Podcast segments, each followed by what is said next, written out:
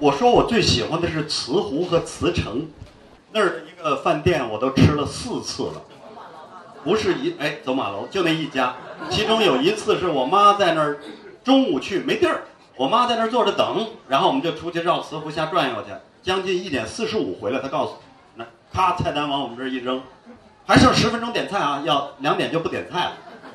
哎呦，我们幸福的抢到了，那是冯骥才的老家，中国年糕最好的地方。然后现在在文创这方面，整个的这个瓷壶，其实整个瓷城都被重新包装了。然后它有一个城门楼子，居然是用玻璃做的某种复古。我讲这段话的用意就在于，我居然比你了解。那么在座的相当多的宁波人其实也不了解。可是，如果你要告诉他们，宁波人就会格外的爱看和关心，因为这是他身边的事儿。一座城市电视台一定要了解这座城市，然后就会产生这座城市的人跟你之间最紧密的关系。可是，我现在真的觉得我们太多的城市台都不了解这座城市。你比如说，你们有多少种黄鱼面，对吧？仔细研究一下，你的宁波十大名菜里与黄鱼有关的有几个？然后，现在你的哪些馆子是轮流可以推荐的？年轻人最时尚的都都就每天这个城市最新的东西在你这电视里都有，我相信火的不得了。当然，这需要大家转变意识。宁波的口味是非常牛的。我们全家之所以总来，是因为我儿子和我们家都特爱吃宁波的东西。昨晚都吃了什么？昨晚，昨晚悲惨极了。因为我下飞机的时候到酒店已经十一点多了，我说要碗面，我以为能是黄鱼面，然后半夜十一点四十五终于端来了，我幸福的一关门准备吃，一打开，意大利面，我吃意大利面，我来这儿，但是因为那是那个后半夜，所以无所谓。我们的那个出版社的朋友，我就告诉他，早就告诉他说来宁波，我说你一定到了宁波要去吃一次钢鸭狗。哪个缸，哪个鸭，哪个狗，你就明白了吧？多了。那白老师，我想问您，刚刚您说到了这个，重复提到几次幸福的感觉。那其实，在您书的呃前面一部分，我看到了，就我们不可能彻底的达到幸福，但是能，无限接近于幸福。那对于此刻的您来说，您无限接近幸福的状态是怎么样的？都不是什么大事儿，都是身边你能够掌握的很多小事情。对，亲情、友情、美食，一个好天儿，我在你这儿跑过好几次步，然后那个时候在修，我早些年的时候在你这儿跑的时候，经常跑到断头路，跑着跑着撞桥上了，那边拦着一个大的这个施工的画，就再也通不过去了。所以今天早上我起床的时候特意在看，结果我发现现在很多断头路被打掉了。你们真该好天儿的时候在这江边多跑跑。而且我为什么喜比较喜欢宁波？请注意，我并不是到很多城市都这么谈。但是宁波我起码因私来过四五次，这是没很少有。举一个例子，我就跟别人说过几点。第一个，我说当我为什么愿意住月湖周边？因为宁波在很多人没来的人里头都会了解，它是一个 GDP 很高的城市，是一个这个啊有很多品牌的城市。来了之后，你会发现它是一个高楼跟很朴实的生活结合的很好的一座城市。月湖是一个标志，居然在月湖周边，我还听早晨的时候经常还能听到唱京剧的，更别说咱们这块的这个曲调了。另外，适合跑步的地儿也很多。我觉得第二点非常重要，宁波人很可靠，就是你打车或者怎么样各方面。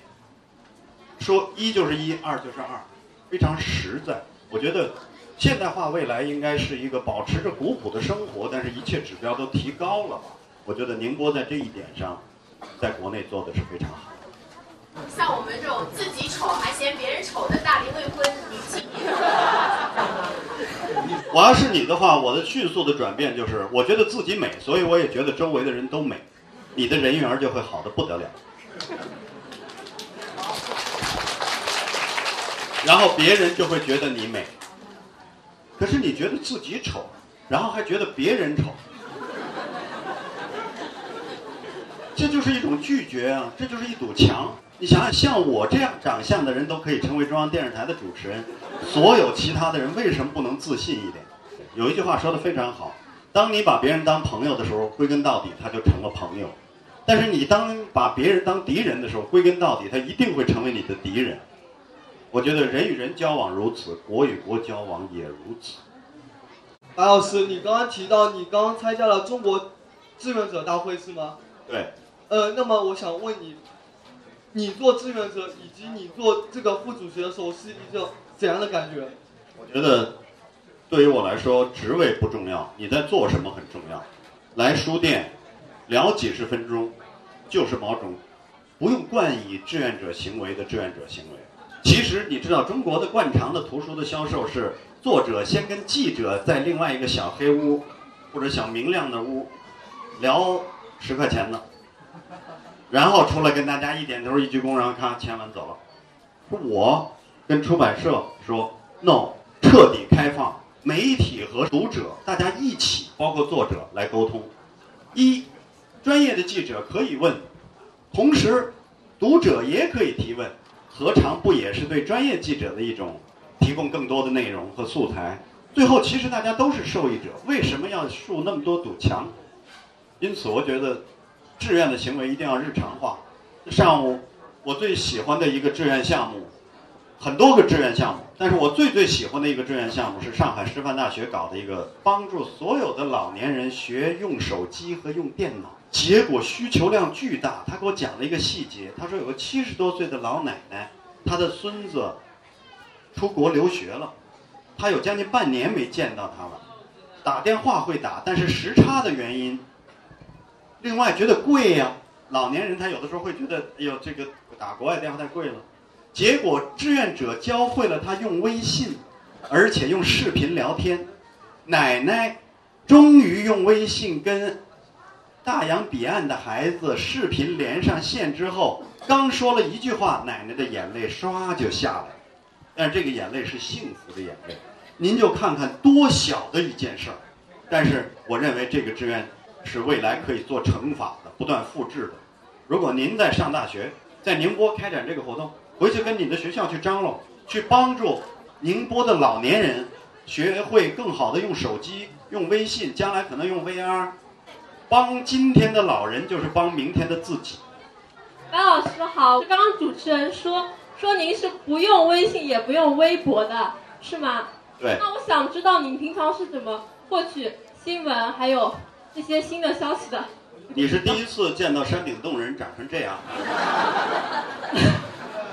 姑娘，我是做新闻的。另外还有一个，您觉得您看微博和微信，您每天了解的？占据你大量时间的是新闻呢，还是其他的一些东西啊？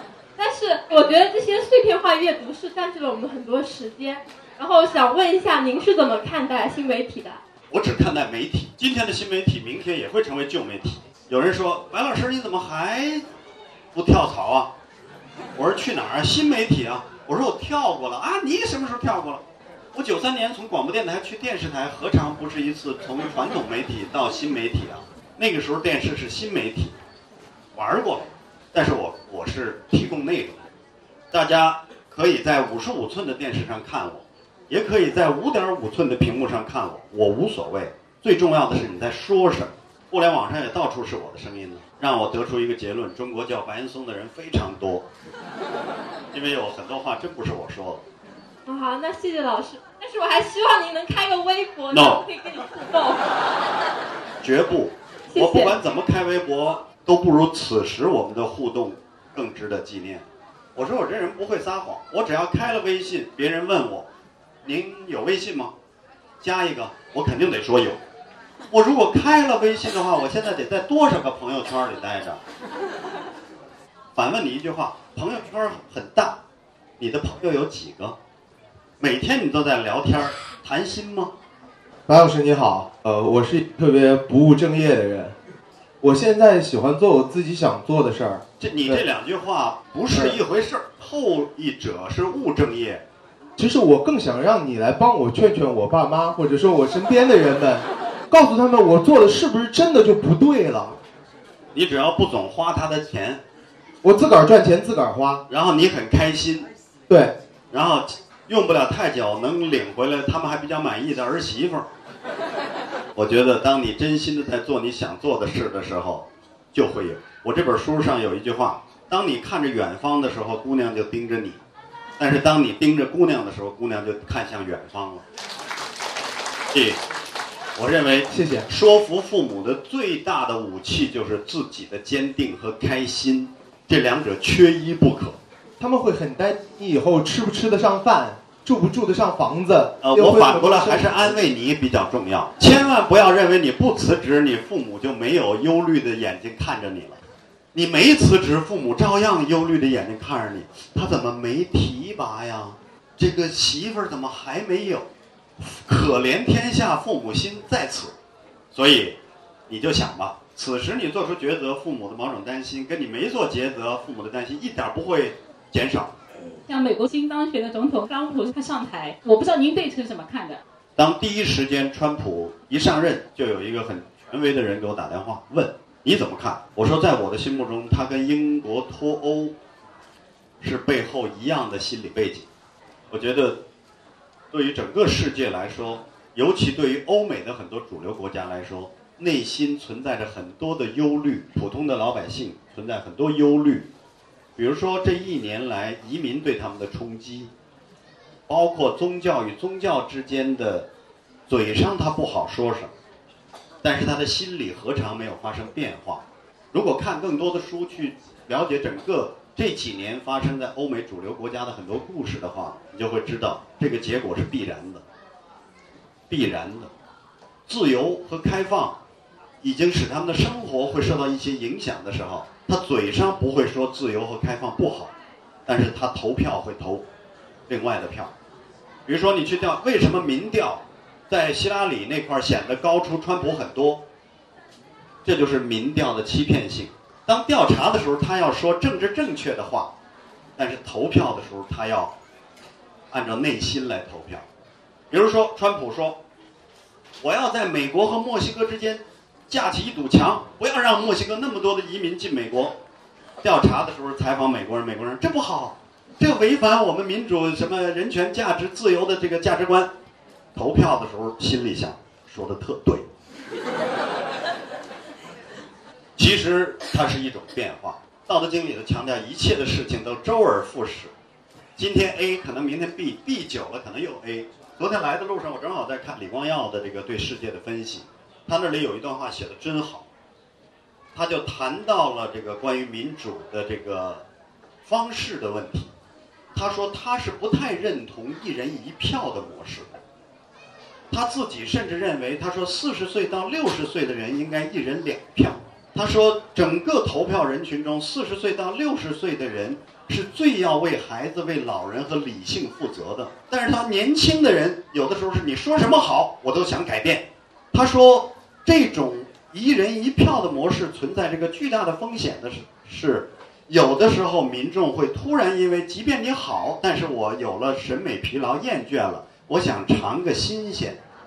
我觉得李光耀的这段话，昨天我在看的时候感慨很多。其实绝不仅仅如此，千万不能就我认为不能简单的去分析背后这东西。但是，无论是英国的脱欧，还是川普的事件，川普的当选，背后都反映欧美很多主流国家内心产生了很多变化。我觉得它跟过去这些年的移民呢，包括欧洲的穆斯林化呀、伊斯兰的极端的分子制造的恐怖，从零一年一直到现在所产生的震荡啊，等等都有关，所以它不简单。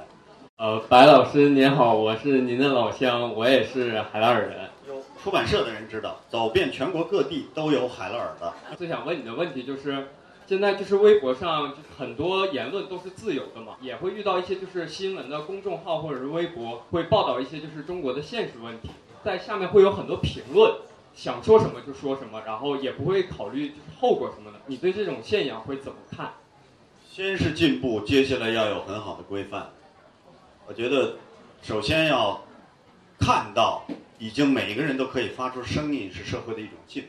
你太年轻了，你没有经历过。大家不敢说话的岁月。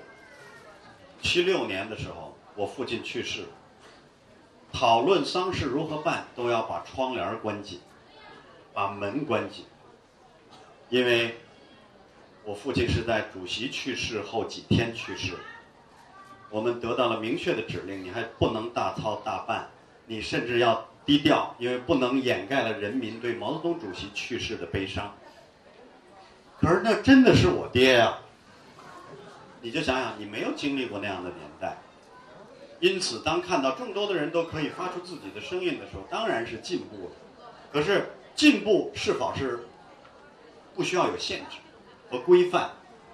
孟德斯鸠说，自由是什么？自由来自于允许人们做法律允许你做的所有事情，也就是说，自由与限定是紧密相关的。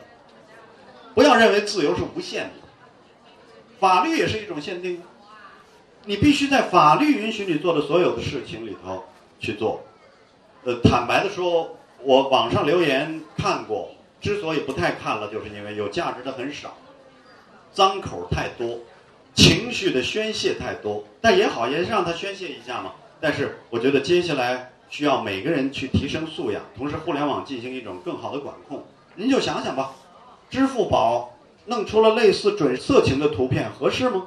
现在我们正在用很多的事情进行边界的试探，比如说深圳刚刚发生的这起慈善的问题，它就触碰了很多边界啊。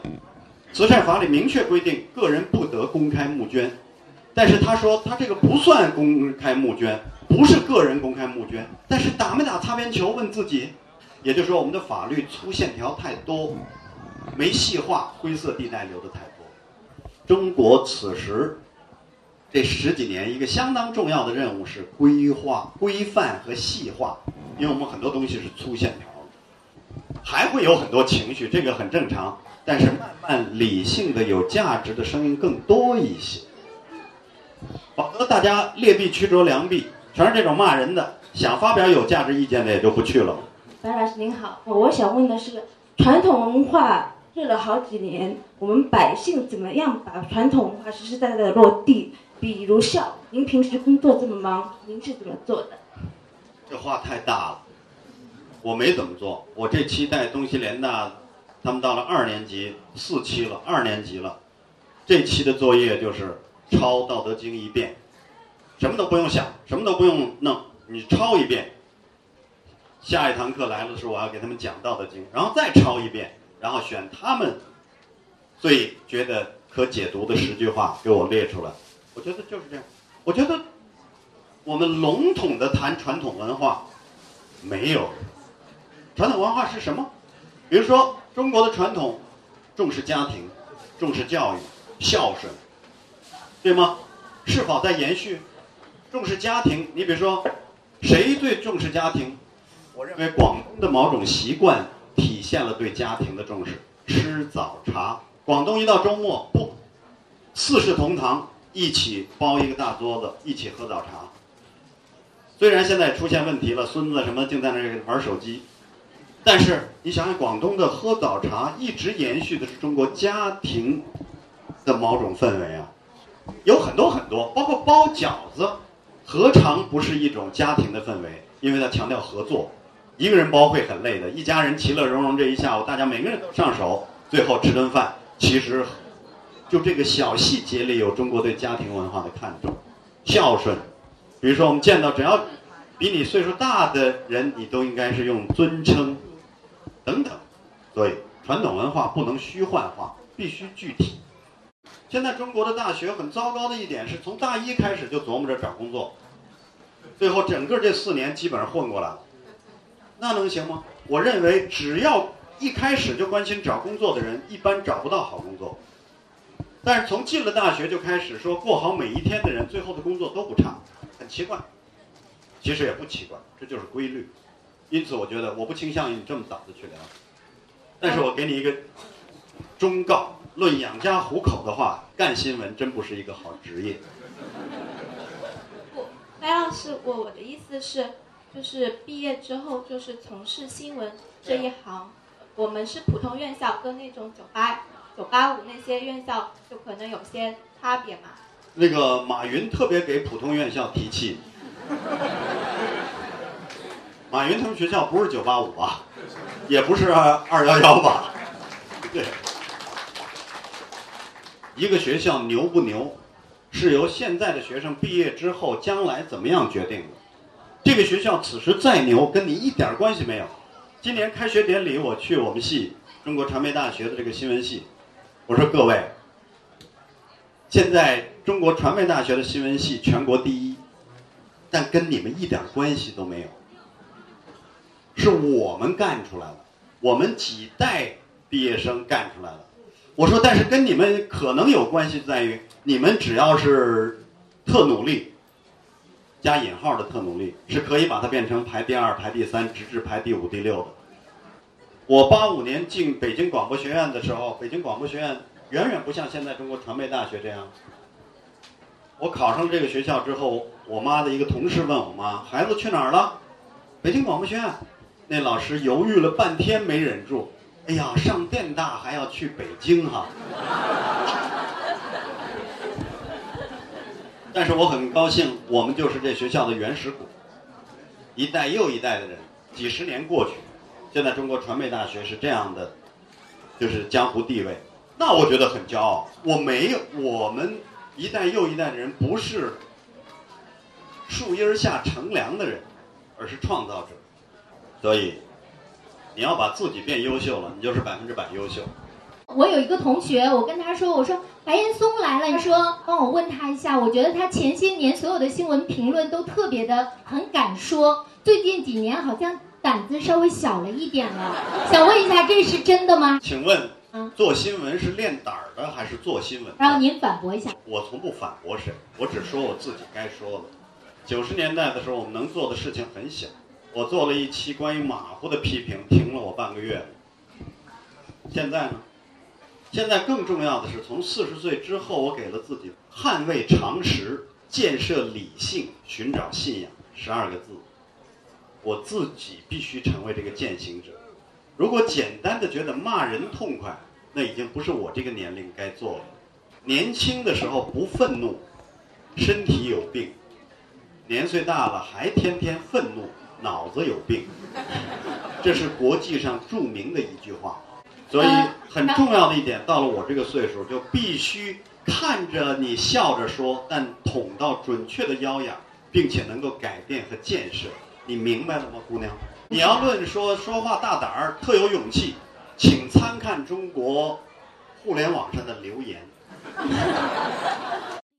白 老师你好，呃，我跟你有一个共同的爱好，就是都比较喜欢看足球，而且呃比较喜欢阿根廷足球队。然后我是想问，您如何看待那个阿根廷国家队连续三次倒在决赛面前呢？太奇怪了，一个世界排名七十多的国家队在嘲讽和心疼人家连续三年进决赛的球队。给你讲一个另一个励志的故事吧。